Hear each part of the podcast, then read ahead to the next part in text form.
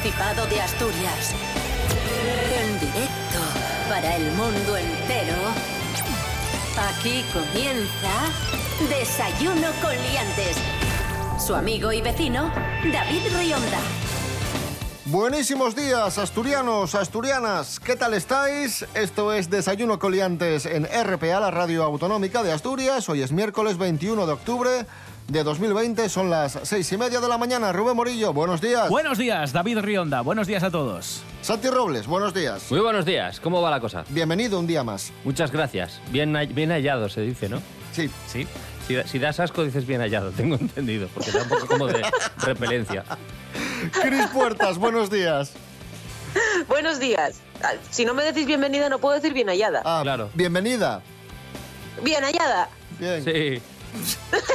Por cierto, hoy es 21 de octubre. ¿A qué nos recuerda, a qué nos recuerda esta fecha, 21 de octubre? A lo siguiente, nosotros que somos un poco Ya lo sé, frikis. ya lo sé, A ver, ya a lo sé, ya lo sé, ya lo sé. Vamos, vamos a ver. Ya lo sé. Vamos, Doc D, ¿qué está ocurriendo? Sí. ¿Dónde estamos? ¿Cuándo estamos? Vamos a descender en Hill Valley, California, a las 4.29 de la tarde del miércoles 21 de octubre del año 2015. Ahí está, ahí Madre está. mía. Es eh, 21 El de futuro. octubre, la fecha en la que Doc y Marty viajaban al futuro en la película Regreso al futuro. Sí. Ya han pasado cinco años desde que viajamos al futuro. Madre mía. Y todavía no hay un holograma Madre de mía. tiburón devorando gente. El mundo puede ser mejor y el tiempo, vamos a ver cómo puede ser. Sí, sí, también, A también. ver, a ver, ¿qué tiempo tendremos hoy en Asturias? Pues un día feísimo, casi todo el día va a estar cubierto con lluvias intermitentes, así que sí. eh, Sí que hay margen de mejora, ¿eh? Sí, hay margen de mejora. Temperaturas muy parecidas a las de ayer, bajan las máximas, las mínimas se quedan eh, pues muy parecidas, en torno a los 11 grados, y las máximas, como digo, bajan un poco, no van a pasar de los 21. Desayuno con liantes, ay, lere, lere, lere. Desayuno con liantes, ay, lere, lere, lere. Desayuno con liantes, ay, lere, lere, lere. Desayuno con liantes, ay, lere,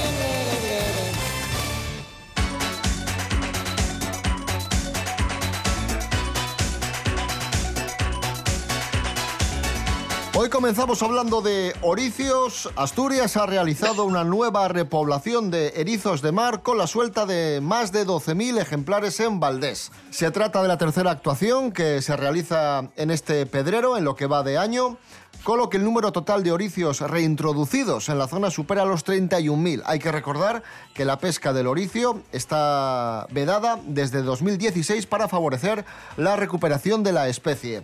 Los erizos de 8 meses de edad y un diámetro de 10 a 20 milímetros han sido cultivados en el criadero del Centro de Experimentación Pesquera de Castropol. Así que muy importante, aplaudimos esta actuación de esta repoblación de, de oricios y hay que cuidar este manjar para que podamos seguir disfrutándolo durante, durante muchos años. Yo no sé si vosotros sois de oricios. A mí me encantan. A mí me gustan Buah, mucho. sí, sí. Mm, yo no mucho, pero bueno. Bueno, aparte que seguramente para la biodiversidad. Habrá gente que esté pensando solamente en la fartura, pero igual, sí, igual sí. para la biodiversidad o algo de eso también viene bien. Tampoco pasa nada por esperar Sí. un poco para comerlo, sí. Y hablamos de los oricios, de sus propiedades y de cómo prepararlos con nuestro experto en gastronomía, Carlos Herrera. Buenas tardes, buenos días, buenas noches. Hoy les vengo a hablar de cómo preparar los oricios. Lavarlos con suavidad con agua, solo con agua para quitarles las posibles púas que estén rotas y esas impurezas. ¿eh? Hay que poner en una olla un poco de agua y cuando está a punto de hervir se echan los oricios con la boca hacia arriba. Esto es importante para que no para que para el tema de la cocción, para el tema de la ¿La boca hacia arriba, el ¿Cómo, oricio cómo? o tú? la boca, la boca, los oricios tienen dos partes. Pero porque yo me veo, yo me veo echándolos mirando para el techo, co- como un imbécil. Entonces explíquelo para la gente que es como yo, por favor. Esto es para que no les entre demasiada agua, ¿eh? Y que pierdan Carlos, ¿qué le parece Santi y Robles? que Que pierdan nunca- un tonto a las tres como usted, igual, lo mismo. Me lo dicen mucho. Se hace, se ponen con la boca para arriba para evitar que les entre mucha agua y que pierdan sabor. ¿eh? Esto es lo que le estoy diciendo yo, Herrera el máster. Hay que dejarlos cocer solo dos o tres minutos, nada de diez ni cosas así. ¿eh? Luego se saca el agua, se dejan enfriar con un paño. ¿eh? Se va, se van abriendo, se clava el cuchillo en el extremo, se gira haciendo un círculo como si abrieran una nuez con estas llaves de corazón y se saca el casquete de la parte de la boca, ¿vale? Se saca las yemas y el líquido la boca del oricio, interior. dice. Efectivamente, Vale, todo vale. del oricio. Estamos Me voy a hablando una del cantidad de heridas haciendo esto. No ya estamos verás. hablando de otra cosa. Ah, ah. Y por cierto, y ya termino, guarden el líquido del interior de los oricios porque es también un sabroso manjar. ¿eh? Y ya estaría, ya estaría. La forma perfecta para cocer los oricios. Usted, es usted. Car- Carlos Herrera, Sí. ¿a usted cómo le gustan los oricios? A mí con un poco de jamón, ¿eh? jamón, bacon, le echo también un poco de migas, de Ketchup también, échale, no te fastidies. Sí, hombre, claro. No, no, un poco de aceite, mayonesa. un Sí. poco de olivitas, ¿eh? también un poco de butifarra me gusta mucho, morcilla, ¿eh? panceta ahí, sebo, eh, corteza, ya lo he dicho también. Claro. Migas también, ¿eh? Un cabrito vivo. Mm, Un poco de lechazo, seguro. Hay que, hay que decir, ori- Sí, dígame. el oricio se come lo de dentro, importante. Sí, los pinchos que no. no. haya, eso, que no haya gente que diga, ¡ay, qué, qué crocante! Claro. No, Los pinchos no, los pinchos no. Es que me dijeron en desayuno con liantes que se hace Y así. por que es, cierto, que es crujiente. Es como un huesito. y por cierto, no me hagan. Como un Ferrero Rocher, pero que se resiste un poco más. No me hagan la cochinada esa de meter en un bol pequeño los oricios con un poco de agua y ponerlo al microondas. Por favor. Por favor. Eso es una marranada. Eso es pervertir el sabor de el oricio. A continuación, en Desayuno con Liantes, la noticia de Santi, dentro cabecera. Le hace una microsección. en serio, esto está ocurriendo. La noticia de Santi.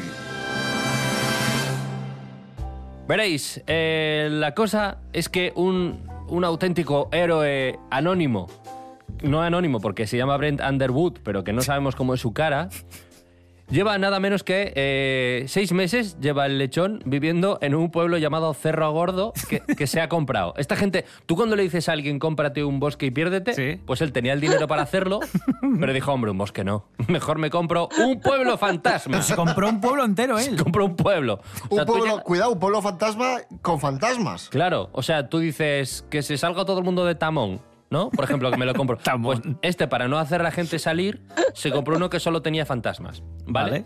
Por lo visto, nada, eh, el típico pueblo minero, ¿vale? De 1800 y pico. eh, ahí en California y, y nada, como no había nadie, de hecho no sé muy bien cómo lo compró, porque no puedes llegar al ayuntamiento y pedir el, registro, porque no hay nadie. ¿Y cu- ¿Cuánto cuesta el pueblo? Pero, pues... Para saber por si me puedo permitir alguno. ¿eh? 1,4 millones de dólares. Pues el caso es que el pueblo, eh, uno de los atractivos que tiene turísticos, eh, es que básicamente está lleno de fantasmas, por lo visto, ¿no? Hay apariciones, yo qué sé, a lo mejor las caras de Belmez están ahí, lo que pasa es que no serán de Belmez, serán las caras de Cerro Gordo y tal. Pero está guay porque entonces no está solo.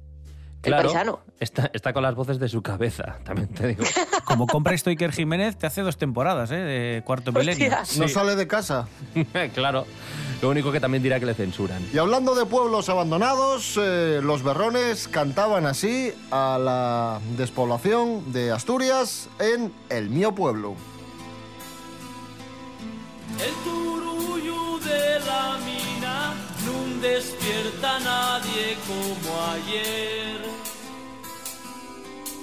Hoy ya no circula el tren, nunca volverá. Pie la boca mina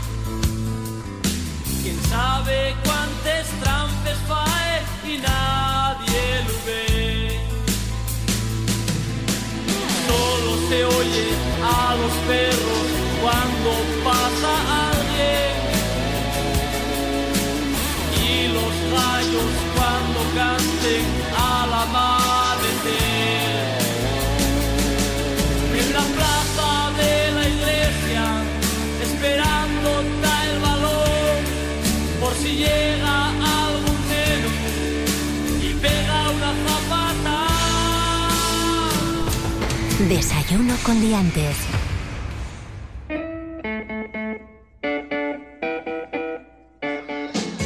Pues ya veis, amigos, amigas, hoy Desayuno Coliantes se centra en el mundo del misterio. Hemos hablado de un pueblo fantasma que supuestamente tiene espíritus y ahora vamos a hablar de las líneas de Nazca en Perú, Madre. porque han aparecido unas nuevas líneas de Nazca que forman la imagen de un gato de Sí. 37 metros. Igual se, se confundieron la montaña en la que está con la parte de atrás de un periódico, ¿no? Y dijeron... Porque no sé si habéis visto el dibujo, pero... Y, y el que inventó el cubismo de allí. Eso. Porque exactamente, Rubén Morillo, Sí. vamos a hablar de las líneas de Nazca. Buah, es que esto tiene súper... Uh, esto, es- esto es largo, pero bueno, muy, muy rápidamente, ¿qué son? Y, y si y queremos saber, ¿es un fraude? ¿Es un misterio? Porque hay opiniones para todos los, de todos los tipos. para los Yo apuesto por fraude, ¿eh? No, Fraude. por el motivo que sé. Bueno, para los que lo estén escuchando por primera vez y no sepan de qué estamos hablando, son estos dibujos que aparecen muchas veces en la televisión, que están, eh, bueno, pues hechos sobre, sobre la Tierra y que, eh, pues a muchísima distancia, a muchísima altura, se ven como dibujos gigantes que a ras de tierra, evidentemente, no eres capaz de percibir qué formas, qué formas están, están dibujando. y, esto, bueno, y esto ya en Perú y son formas geométricas muy elaboradas, Exacto, están entre Nazca y Palpa. eh, dicen que es todo un misterio, hay muchísimas teorías de lo que puede ser. Hay gente que dice que son caminos rituales que hacían sus antepasados, hay otros que dicen que incluso son visitas extraterrestres que han dejado marcados este tipo de, de dibujos, pero bueno. en Nunca es un tolai con un hacha. en principio y la teoría, la teoría de la teoría que bueno se mantiene a día de hoy es que son una serie de caminos que se trazaron en la superficie terrestre y que ocupan esta extensión y que está ubicada o que están ubicados en, en el desierto de, de Nazca. Son figuras casi siempre geométricas, antropomorfas, zoomorfas y fitoformas con eh, longitudes que van entre los 50 y los 300 metros y se cree que son muy exactas porque eh, los antepasados de, de esta gente que los hicieron las, eh, las hacían dibujando como si utilizásemos hoy en día los compases. Usaban estacas y cuerdas para hacer esas, esos círculos o esas semiesferas tan perfectas, las curvas, y evidentemente dicen que tenían que tener alguna forma de poder verlas desde lo alto, porque es incomprensible que desde grandes alturas se vea perfectos los dibujos, pero si estás allí, cuando lo estás dibujando, no tienes, eh, no tienes perspectiva o no tienes eh, visión directa de cómo estás haciendo eh, Va- ese vamos, dibujo. que antepasados con paciencia, nada Sí, de extraterrestres, ni ovnis, ni nada raro. Sí, sí, se cree Claro. que utilizaron eso, cuadrículas, cuerdas, estacas y eh, los más famosos, ya porque sepáis de qué estamos hablando, por si los queréis buscar, son las figuras del colibrí, hay también un mono, una araña, un pájaro gigante, que es de los más grandes, mide 300 metros. Y el gato. Hay el gato, sí, pero este es de los más recientes, y la ballena, que también tienen dibujada una, una ballena. Hay muchas hipótesis, como digo... eh, ¿No tiene un oricio? Por muchos antropólogos, no. Cada uno da su pequeña visión, pero más o menos todos vienen a indicar eso, que son caminos que araban en la Tierra para, no sé, para comunicarse, para dejar ahí una impronta. Claro, y que llevaría mogollón de tiempo y de... O sea, quiero decir, en Sí, plan, sí, sí. el agua corriente nos queda en 400 años, pero mira qué gato más de puta madre. Bueno, y voy a por terminar, las líneas de Nazca fueron declaradas Patrimonio Cultural de la Humanidad por la UNESCO en 1994.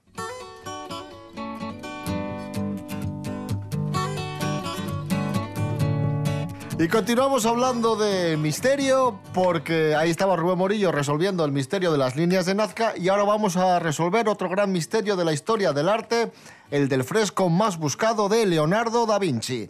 Nuria Mejías, buenos días. Efectivamente, David, se ha resuelto el misterio del fresco más buscado de Leonardo da Vinci, el Santo Grial del arte. La Galería de los Uffizi, en Florencia, acogió la presentación de un libro en el que un grupo de historiadores analiza la decoración de la Sala de los 500 del Palacio Vecchio, sede del Ayuntamiento florentino, y donde Leonardo debería haber realizado este fresco en 1503. El fresco al que nos referimos es la batalla de Angiari y se le encargó para que fuera parte de los muros del Palacio Vecchio de Florencia. Durante años se creyó que el grandioso mural de Da Vinci estaba bajo las capas de pintura de un fresco realizado por Giorgio Vasari décadas después, en 1565, pero la nueva conclusión de los expertos es que sencillamente nunca llegó a realizarse. Y es que, como os digo, le encargaron a Leonardo da Vinci realizar un grandioso fresco para conmemorar la batalla de Anghiari contra el Ducado de Milán de 1440, pero sin embargo, la obra ha acabado siendo todo un misterio, pues de ella no quedó ni rastro con el paso de los siglos. Han sido muchas las teorías sobre su paradero, como que se empezó pero no se culminó, eh, que acabó bajo el mural de Vasari, como se contaba antes, que tuvo fatales problemas de conservación o que directamente acabó pereciendo con las continuas remodelaciones que ha vivido esta sala. No obstante, los historiadores han llegado ahora a la conclusión de que este legendario fresco jamás fue pintado y que Da Vinci detuvo su trabajo en los bocetos o cartones preparatorios que elaboraba en el cercano convento de Santa María Novella debido a unos problemas en la pared. Así que como veis, según estos expertos, misterio revelado. Tal fresco no llegó a existir nunca. Que tengáis un buen día.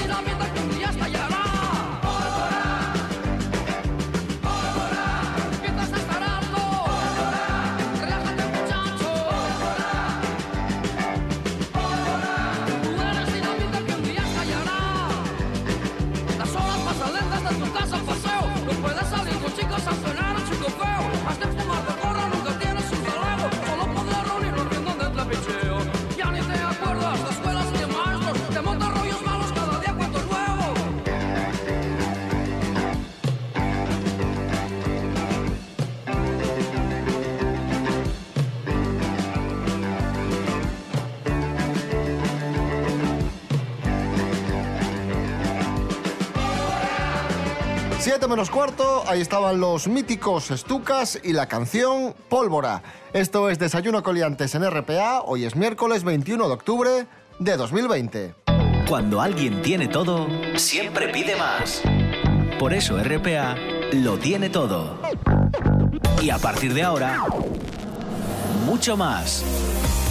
Más información. Se lo contaremos en un momento, pero antes queremos destacar otra noticia relevante. Más análisis. sino por lo que significan para todas las otras industrias y por lo que significa de Asturias. Más deporte. Más humor. Espera un segundo que Quiero estoy, las, las noticias, estoy leyendo un poco a ver qué ha ocurrido con... porque son muy noticias y mucho noticias. RPA. RPA. Te damos todo y más. Desayuno con liantes. Y llega el momento que muchos estabais esperando. Noticias de famosos. Sí. Noticias de famosos. Noticias de famosos. Sí. Noticias de, de famosos. famosos. Mericoletas, buenos días. Hola, buenos días, señoras y señores. Empezamos hablando de Paula Echevarría y Miguel Torres. Ya tenemos, atención, el nombre de su bebé y el sexo. En los perfiles de Instagram de estas dos personas eh, han publicado la misma fotografía en la que posan junto a unos globos azules y pone un mensaje que dice es niño. Con lo cual deducimos... Que es niño, sí. Junto a la imagen han revelado además el nombre del futuro hijo ¿Cómo se va a llamar? que se va a llamar Miguel Junior. Mola que el Junior venga en el nombre. Bueno, o Miguel JR, supongo que JR. Me gusta más JR. de Junior. Sí. A mí también. Y ya está, esa es la noticia tan guay. Madre mía. Vale, vale, perfecto.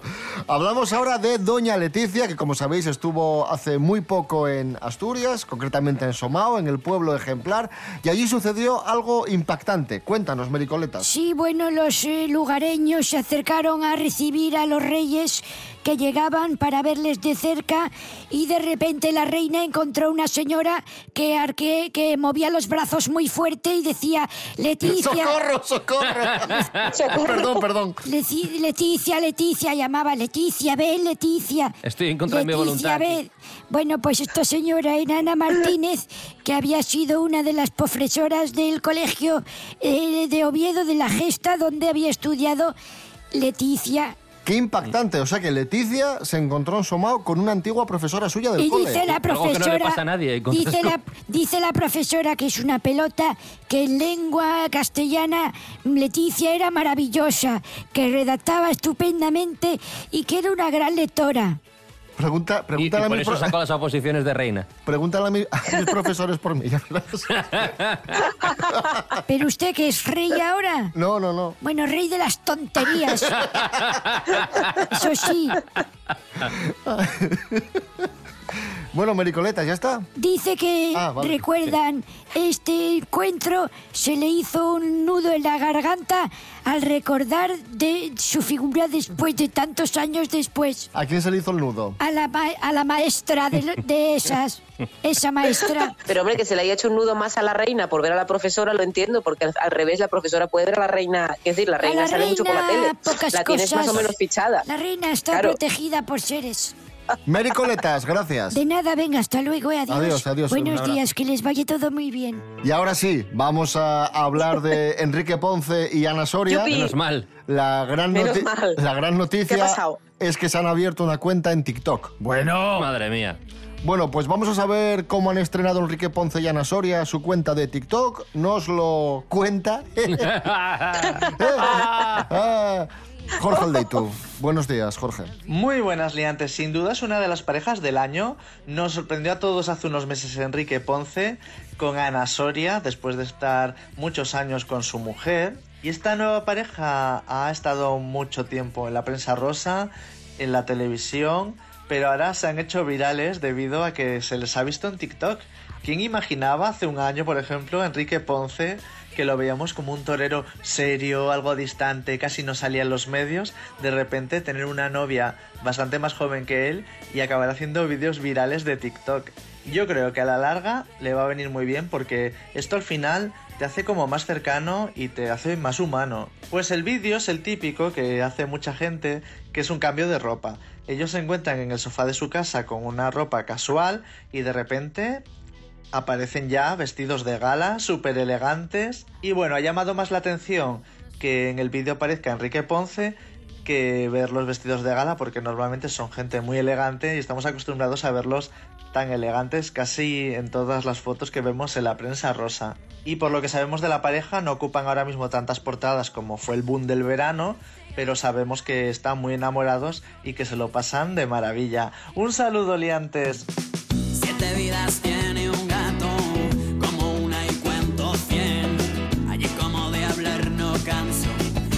óyete como a ti también. Ya acabado el gran hermano, abre un buen champán francés, que lo mejor de todo el programa. Ahí fue la novia de un tal Ness. Y ayer vi al sol, la quemado en la oficina del INE, llorando por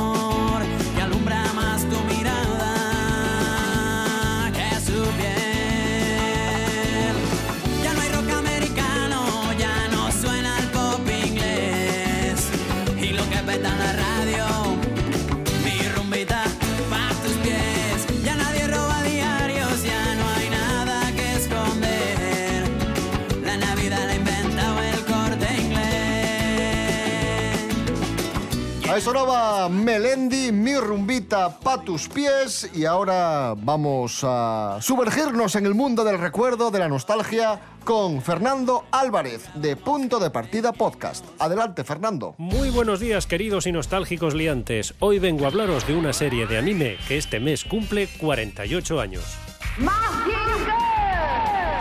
Efectivamente, el robot tripulado más famoso de la tele fue una idea del japonés Gonagai que sin pretenderlo creó el llamado género mecha, es decir, los robots pilotados desde su interior por un ser humano. ¡Planeador La maldad y el terror Koji puede dominar.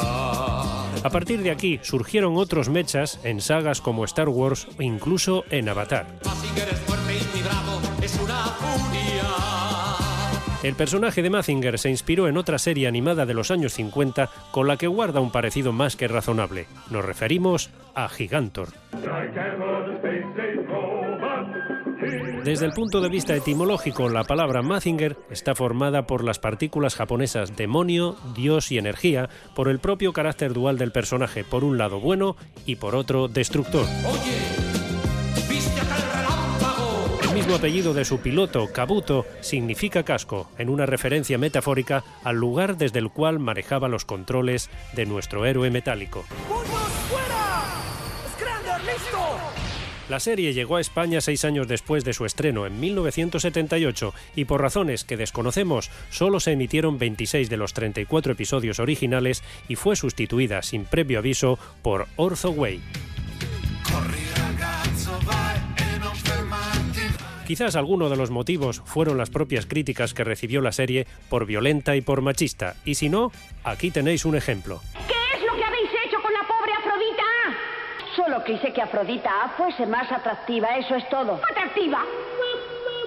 Sí, me daba pena verla andar por ahí con el pecho tan liso como el tuyo. ¿Qué has dicho? Repítelo si te atreves. Liso, pecho liso, pecho liso. Gonagai, su creador, ya había advertido que la serie no estaba destinada al público infantil, sino a los adultos.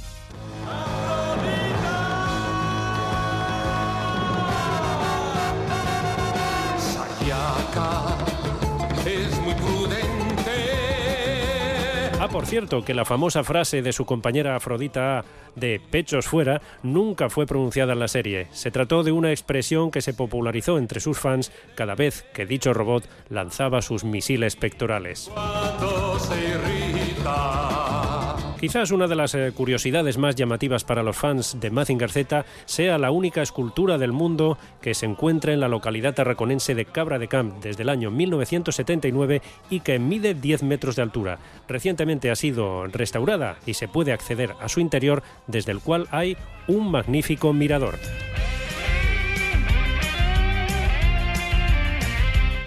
Y terminamos con un nuevo dato curioso referente a la figura de Mazinger. Como hay estudios de todos los gustos y hay personas que se aburren bastante, en 2008 en Estados Unidos se hizo un cálculo de lo que valdría fabricar en la vida real un robot como Mazinger. Estaría presupuestado en unos 725 millones de dólares. Casi nada. Ay, señor. Llévame pronto.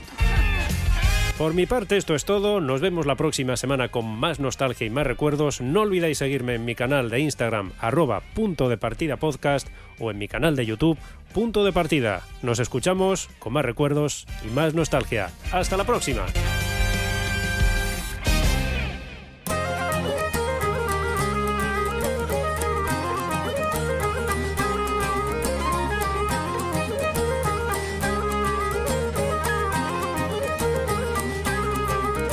Nos vamos y lo hacemos escuchando a Corquieu y el tema Ribesellana. Volvemos mañana a las seis y media de la mañana.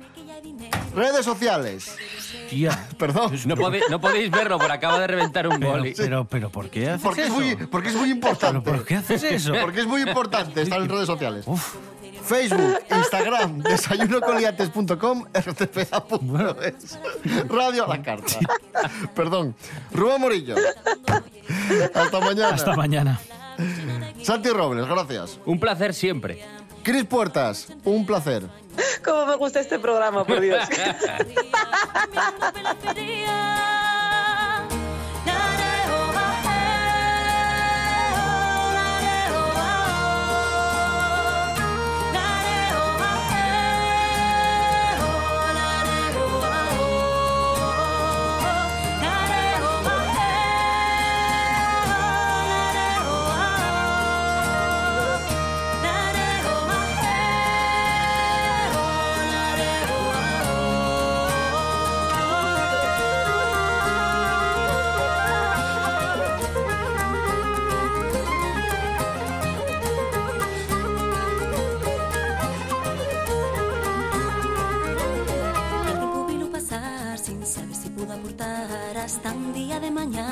que aporto carta a La Habana. Ya llegué a Ribesellana y nago por la mioxana voy mata a traballar pa poder en tornar. Y puxime gallolera viendo que el amor venciera y tuve la espera larga aguando por otra carta. Non escribe de La Habana, escae fera xoxana en el cuello de una cubana. Perdí tiene el coral.